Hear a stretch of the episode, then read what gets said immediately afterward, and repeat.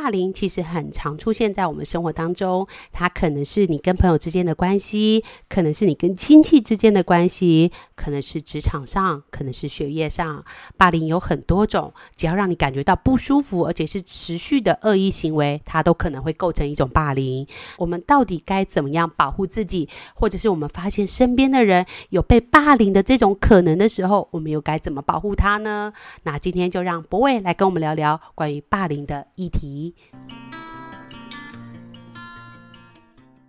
这是家长嘛？因为家长我们在这个所谓的阶级地位里面，我们是相对比较高的，所以其实我们出面介入的时候，大部分都有可能可以获得一些缓解。但如果是比如说是同学呢，比如像我刚刚讲的，我看到我的同学被霸凌了，我是应该要伸张正义去跟大家说，哎，你们不要这样子，这样子是不对的。可是我也有可能会得到一个结果，就是说我会变成也被霸凌的那个人，就是他就说，哎，你也怎样一起，然后就是下次改成是把这个目标转移到你身上。这时候我们该怎么样去？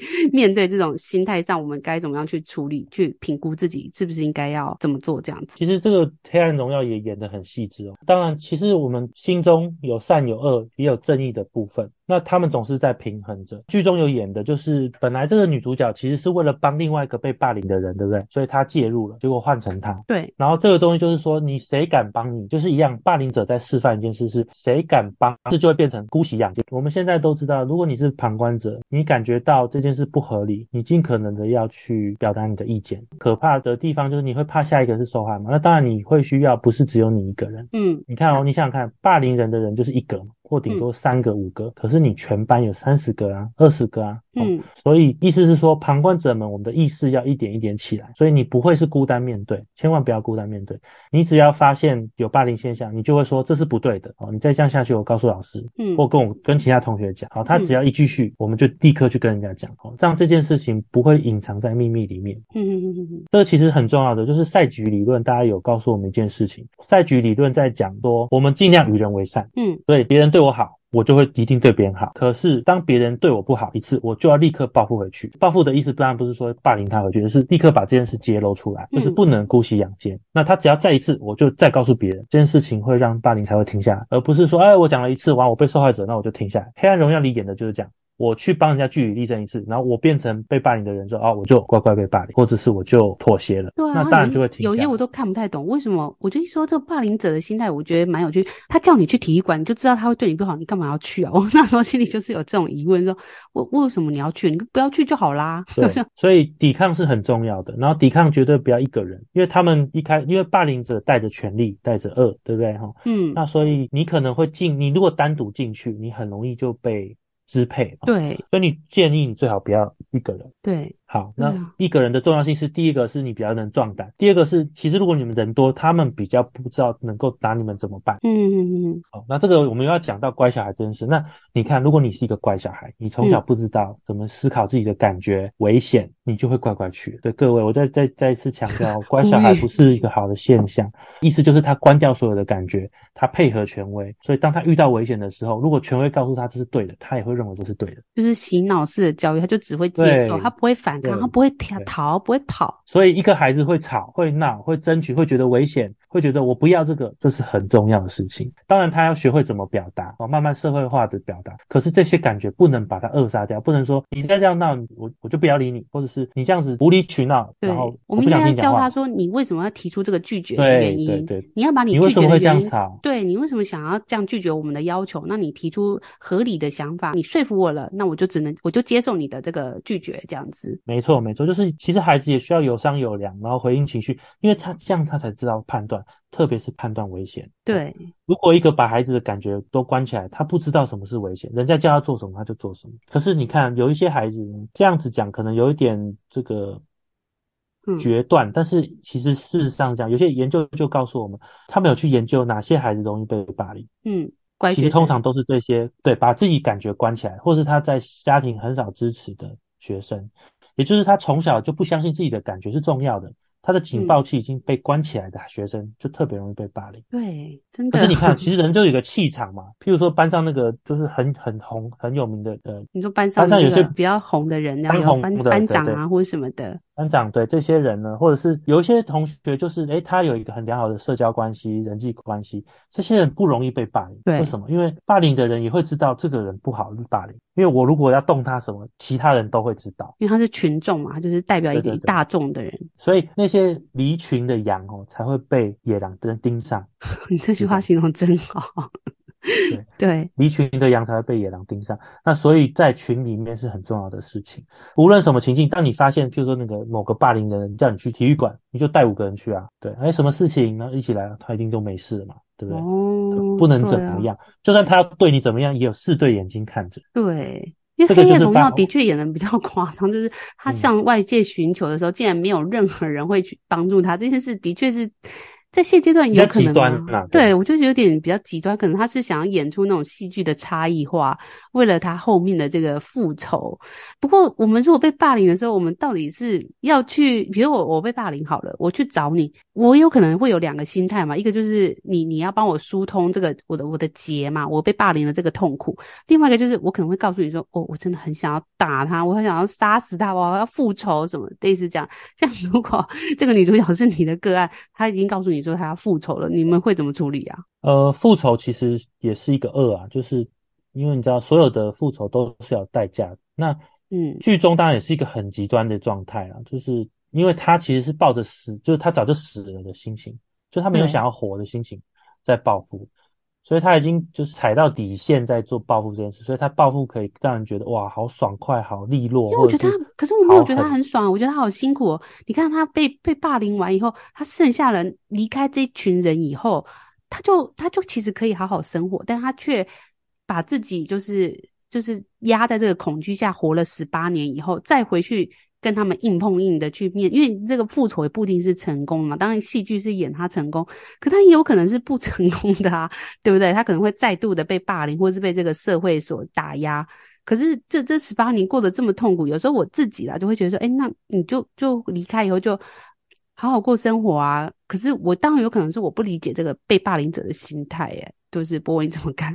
通常如果我的个案说要报复，我也是一样会跟他讨论，就是你想要。报复的目的是什么？那对你来说好处是什么？但是对你来说副作用是什么？一样通盘的去调整。那你有情绪，想生气，想要把这个气出回去，那是因为来自于你的权益受损，就是你的界限被侵犯嘛。任何人界限被侵犯都会想生气，生气是生气，生气不一定要报复回去。嗯。那这些我们都会讨论，然后慢慢的，慢慢个案会厘清他想要的是什么。然后通常啦。大概绝大部分的人其实只是要一个正义，嗯，他不是真的要对方死掉或者对方真的痛苦，他要的是正义被恢复。对，因为他里面也一直演了，我要你的就是你真诚的跟我道歉，你现在只要真诚的跟我道歉，那么我们就结束这个回合，这样。可是对方可能不愿意嘛，他他戏里面是这样子去演的，对啊。就是当然了，如果他这个真的要复仇，因为我之前有上网看，有些人他就说，如果他的个案遇到这个这么缜密的在复仇，他可能会去通报这个相关单位，就是这个人要做一个非常可怕的事情。但是面对被霸凌的那种，他会想复仇的这种心态，在你们看来，真的他可以带来就是他内心的平衡吗？通常是不行。有一句老话，冤冤相报何时了，报复。会造成下一段压迫与被压迫的关系。你看哦，你是被霸凌的人，那你现在反过来霸凌他，嗯，你其实又复制了一次你被对待的方式。所以一样的，你的灵魂也被受伤害。你痛苦的不只是你被受伤害，你第二个痛苦就是你跟你的霸凌你的人一样，你们做的事情一样。这件事情会在后续造成罪恶感，你是没有办法逃离你自己的。所以我我通常在心理学的角度，我们不会鼓励报复行为，因为报复就是暴力啊。无论什么形式都是，啊，而且你可能在这个过程当中，你又不小心伤害了另外一个无辜的人。对，所以我觉得，就心理学来说，我们会帮助个案厘清，然后让他恢复安全感，跟协助他找寻他要的正义。正义是有很多管道的，最不好的方法就是私刑啊，就像《黑暗荣耀》演的，用私刑的，你私下处理，这叫做乡民正义嘛，用你自己觉得的正义去执行，然后这个其实是。可以说是最不得已的办法，而且它是有非常多副作用的办法。最直接的副作用就是你可能会违法，嗯，你可能会变成下一个罪犯。对，那在你还没有报复之前，说不定早就先被关。对对，所以这些我们都会先跟个案讨论。哦，那报复是一个情绪，但是核心的情绪就是你的权益被受损，你想要恢复你的呃权利感，跟你想要恢复你心中的秩序跟正义观。这个是我们想要追求。那除了报复之外，有没有其他的追求方法？其实事实上是有的。那我们会引导个案去往这个方向去发展，也就是一样探索内心嘛，就是让他发现说，其实这个。报复这件事其实是你在愤怒下的这个感受，但它并不一定是你内心真正所追求的这个目标。你内心追求的可能是另外一个层次的目标，只是你可能是在情绪的当下被愤怒啊、负面的情绪跟压力等等的所感受到的一个最直观的，就是他打我，我就要打回去，类似这种概念的一个复仇。不过，就是其实这是一个受伤反应，这是很自然的。对，哦，就像夫妻关系一样，如果你们吵架的时候，你会说：“我真后悔嫁给你。”这句话很伤人，就是尽可能讲有多难听的话，就是伤害他这样子。事实上，你你仔细冷静之后，你会说，其实我没有这么夸张啊。对。可是他那时候就说我什么，就嫌东嫌西啊。然后我我婆婆在念我说，她也不帮我啊，我就真的很后悔啊。我就讲出这句话。可是事后你冷静，你不是这么完全的后悔啊，你只是气当下他没有替你挺身而出，你是气而已。对啊。所以这个小小的例子，也就是在告诉我们，就霸凌也是一样，你想要报复，我们也是要探索你真正在意的是什么。嗯。那你真的要伤害别人？你真的想要像他伤害你一样伤害他吗？你真的想跟他成为一样的人吗？所以我们都要跟他讨论厘清一下。对啊，其实这样好像用这个议题看回婚姻关系，其实不管是婚姻关系还是说一般的对谈吵架也都是啦。我们会在生气的时候，就是跟对方吵起来的时候，就会尽可能用更可怕的话去攻击他。你让我受伤，我也让你也受伤嘛。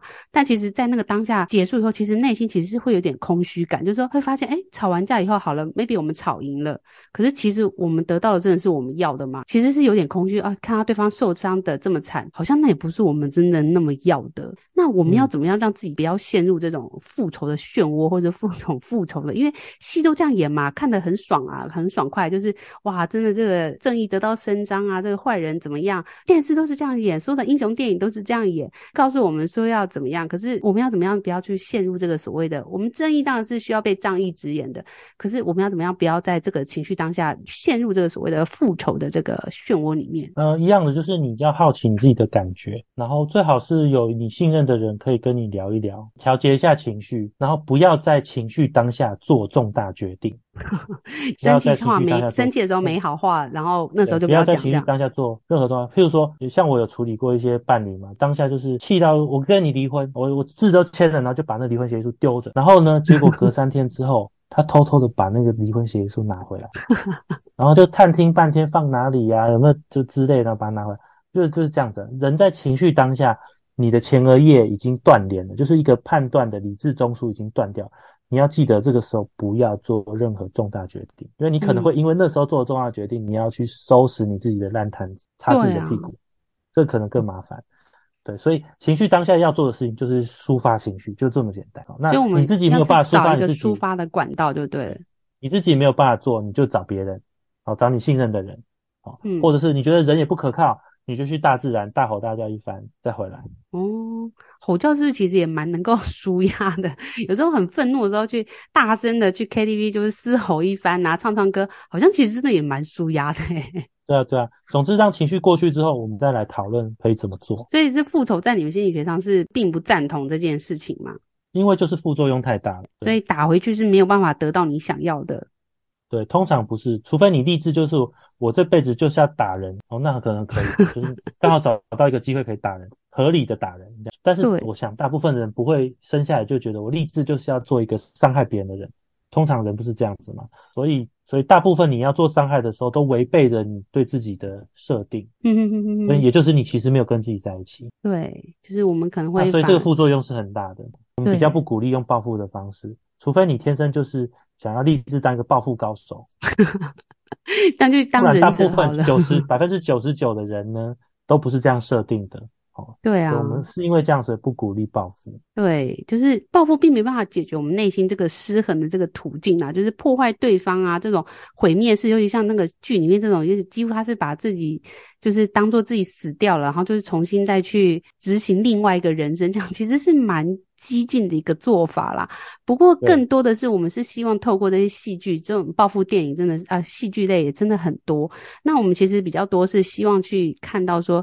可不可以透过这些去改变这个社会的这些态度？就是我们前面讨论的，就是我们身为这个旁观者啊，我们其实应该要去怎么样去呃所谓的像 boy 刚刚讲的，我们是不是应该用一个团体的一个概念？然后另外就是自己要怎么样去保护自己，让自己不要成为那个落单的羊，然后那么容易的被攻击？怎么样可以去寻求这个所谓的，当我被霸凌了，或者是我被欺负了，可能不到霸凌那么严重，我们被欺负了，那我们要怎么样去寻求？作为身边的这个所谓的家长啊、老师啊，或是周围的一些司法机构，要怎么样去很好的给予资源？我觉得这个其实才是应该要比较好的去探讨的啦。不然这个报 报酬的部分真的是，其实看了真的很累诶，而且真的也勾引出很多人，就是他内心的那种痛苦。因为我看很多人就说，他好像就是在看自己的过程，然后就是好像在被鞭尸一次这样子。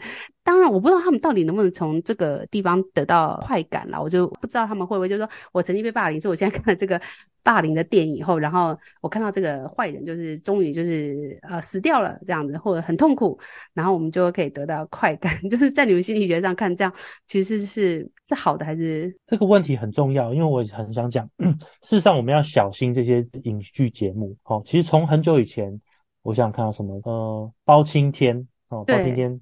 然后到现在这种这个霸凌报复的这种，或是什么复仇记，各种复仇记，它其实都是在，其实重点是因为它是戏剧，它要调动我们的情绪，让我们觉得哦哦，好有投入感，然后你有情绪，某种情绪被共鸣或是被放大、被抒发。对啊。但是大家要记得，它是戏剧，意思是说，一般的情境下，这些事通常不会发生。对，但是你要小心，你怎么从戏剧中吸收到你你觉得正义是什么？嗯，这个其实不一定是真的哦。就像我刚刚讲，这个都在告诉你说，看起来暴富就很爽快啊，很利落，然后但是事实上，暴富常常要付出很多的代价，一般人也不会想这么暴富。哦，可是如果你看得耳濡目染，你好像觉得这就是一个可行的事。这个就是要小心的哦，就是说我们要留意影剧节目带给我们的。对，然后就是踩着正义之后，我就是要替这个伸张正义。所以有没有可能就是这样，反而变成另外一个下一个就是施加霸凌的一个霸凌者？因为就是很多人就会说啊，你看啊，他们就是以前怎么样这样，尤其是台湾的戏剧，什么演什么关狗笼啊这一类也是很可怕。然后就最后他就说啊，因为你们这样欺负同学，所以我就要更加倍的，就是。我是伸张正义，我站在正义的这一方，所以我就是在对你做另外一个，就是反而是加注了另一种的所谓的霸凌的一个滋长。对，所以面对暴力、面对霸凌，其实我们不应该做的是，反而是用暴力或压制反对回去，因为这就是一个无止境的暴力循环。对啊，比较是我们要建立一个可以我们重新可以好好让社群讨论或互相支持的关系。才能让霸凌继续的消失，对，不然就是制造下一个仇家而已。因为其实，在网络世界就真的真的非常明显，因为在就是网络里面，太多人都是习惯复制贴上，所以有时候每次在那个新闻争议的当下，有时候我们其实，在那个当下新闻爆出来，可能比较夫妻吵架还是发生什么事情，可能 A 先出来讲，那 B 可能还没回复的时候，哇，下面就一整排洗版。那其实这也是一种霸凌嘛，就是我们可能真的搞不清楚状况嘛，但是你竟然就是直接哦，听了 A 讲了以后，你就复制贴下这这段话，然后就去攻击了这个 B，这其实也是一种你以为你自己是正义，但其实你是在变相的霸凌的一个状态，就是对吧？事实上，对，这几年台湾也在关注网络霸凌这件事哦，网络霸凌是非常严重，而且实体的霸凌你可能还有喘息的空间哦，就是说，就是我不要理他就好了，比如说在学，对，不要理他，或者下课。你碰不到他就算了，可是网络霸凌是铺天盖地的。对啊，而且他们会肉搜到，很可怕哎、欸。对，对对，所以这个是一个这几年非常关注。台湾现在也开始有一些相关政策在面对网络霸凌这样子，但总之。我们也是一样要小心。也许你小小的一个，你觉得只是抒发你这些人生各种挫败，然后你就是顺便骂一骂那个什么负心汉呐，骂一骂哪一个什么很浪荡的，或是带入自己的情境去骂他，说你这个就是不应该这样。但是我们可能可以稍微去体会一下，如果你是那个人，你的感觉是什么？嗯，我们可以修正一下，也是一样，不要在情绪当下做决定哦。对，所以现在你其实会看到，这像是一个霸凌的温床，大家这样狂骂一个人，哦，这个人的身心会受到多大的冲击？对啊。那我们都是人，我们不会希望这样子对别人，也不希望这些事发生在自己身上。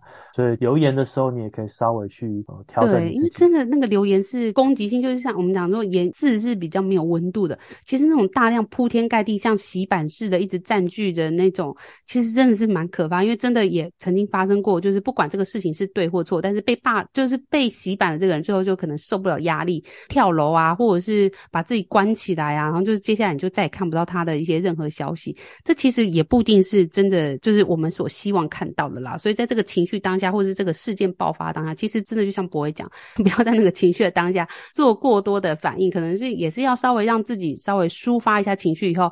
缓解过来以后，再好好的审视这个。回到博伟这几集一直在跟我们讲的，你真的内心要的是什么？这个真是你要的吗？你这个会带来你真正最终的目的，真的是这个？比如他死掉哦，你真的是会快乐吗？然后你会不会有可能因为这样复仇以后，其实对，因为我有时候在看那个剧，就想说，他那个文文根颖，他他就是复仇完以后，他人生就没有目标了，因为他人生目标十八 年就是为了复仇嘛。那复仇完以后，这个人都都都已经每个都下线了，这剩下的日子他要怎么活啊？对啊，对啊，对啊。所以当你的人生其实是建构在跟霸凌者的关系之上的话，其实你从来都没有你自己的人生。对啊。所以你看，他花了十八年，他心心念念，他其实把所有自己的关系都跟加害者绑在一起，其实他从来没有解脱。所以其实是他把自己送上去的，那种感觉。对。对啊，所以其实自己才是真正应该要放过自己的那个人啊！我觉得其实在这个剧里面，我比较感觉到那个内心的恐惧跟痛苦。当然，复仇的爽快，我其实是比较没有感受到的，因为他里面演的，在这个过程当中，也看到好几次，因为对方可能也会反击嘛。我今天被你欺负，我也会想要反击，所以那个女主角也会有速度就是痛哭流涕，说我我我为什么还要再再的再次的承受这些你对我的这些铺天盖地？比如他又再去找他的妈妈哦，然后让他妈妈去对他做一些。职场上的骚扰，然后破坏他原本的生活。他其实原本就好好教书，你还是可以过很不错的生活。但是因为你选择了复仇，所以别人你打了别人，别人又一样的打回来，所以你又在陷入那种生活秩序被打乱的一个痛苦当中，其实是蛮辛苦的。那博伟，你你有什么建议给我们这种在霸凌的这个部分？我们要怎么样？就是我们在面对这个被霸凌的情况下，我们当然可以寻求很多很多的方式，比如说去寻求外面的资源啊、呃，或者是寻求外面。的这些呃，不管是长辈啊，或是同才之间，让自己不要成为博伟刚刚讲的，就是落单的这个羊，这是一个很好的保护自己的方式。然后，并且要注意，就是周围可以可以寻求救助的一个讯号。那我们当然作为一个旁观者，嗯、我们也是要去注意这个所谓的相关讯号。但是，我们也不要因为太过 想要主持正义，而变成另类的家暴者跟霸凌者。这部分也是很值得我们去好好深思的。然后，博伟有没有最后要跟我们听众朋友分享什么观念？我觉得最想跟大家讲说，假设你经历到被霸凌哦，这不是你的错，因为没有任何人可以这样对你。但是呃，疗愈的历程其实是蛮长的。首先，你的正义感要恢复，然后修复什么呢？修复的就是说，最终我们要走到一个状态是，其实我们要回到自己的人生。真正的报复是这个加害者或霸凌的人与你无关，或者是他对你不再产生影响，然后你的人生是你自己可以掌控的。这个才是大部分被霸凌的人最终想要恢复的状态。所以我们可以从这个角度来看看，说，呃，那你现在做的事情有没有有助于你往那个方向去，还是会让你越陷越深，跑进这个复仇的泥淖里面？好，这个是大家可以思考的。那霸凌其实是我们现在的政策都是零容忍，也就是无论你是霸凌的人，或是被霸凌的人，或是旁观者，我们都有责任让这件事情可以停下来。因为这不是只有在里面霸凌情境里面的人受苦，只要这个社会上一直有，我们都要担心着我的孩子、我的身边的伴侣、家人会不会遇到这个情况，所以是跟所有人都有关系的。我觉得这是蛮重要跟大家分享的概念。对，我觉得这真的是一个，然后另外就是要尽量客观一点的角度了，因为这其实在旁边的人要帮忙处理的时候，其实都或多或少就会有一点点带入自己的一些思绪，以后就会又去干扰了这些相关的。不过我蛮喜欢博伟刚刚讲的那一段话，就是说。大家一定要记得，没有人可以这么样暴力的或是恶劣的对待你。你事实上是应该都要相信自己是值得被好好对待的。所以，当这个人对待你的方式，我们不要管是霸凌还是不是霸，像家暴啊，或是一些言语的暴力等等，每一个人都是值得被爱的。那如果当这个条件并不是你想要的，你你是在一个你不开心的环境下的时候，其实你都是可以很好的去寻求相关的协助。那在心理上面，如果有任何的问题，其实应该是寻求咨商去探讨自己内心的部分，而不是。是一味的寻求你打我，我再打回去，再成为另类的施暴者的一个概念。嗯、那我们今天非常非常的谢谢 Boy 来跟我们 分享这处我其实看得很沉重的这个黑暗荣耀的这个内心。不过我觉得这讨论到了非常多的议题啦，就是非常广泛的呃社会的一些状态。那我觉得大家都可以去稍微去思考一下。那这个事情可能不一定有到电视演的那么严重，但它可能其实或多或少都生活发生在我们的生活当中。比如说很多的新闻事件，我们都也可以看到啊、呃，比如说有人可能被家暴，他去寻求帮助的时候，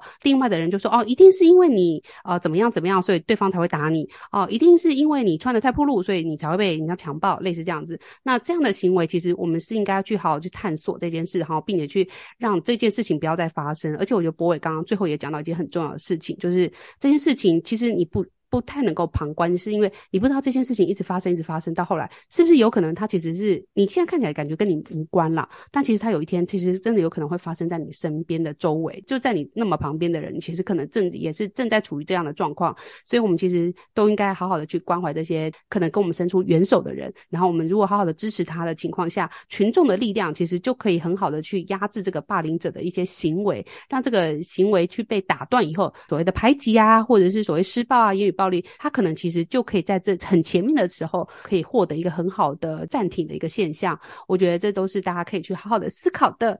那我们非常非常的感谢博伟的来，谢谢博伟，谢谢大家，拜拜，谢谢，拜拜。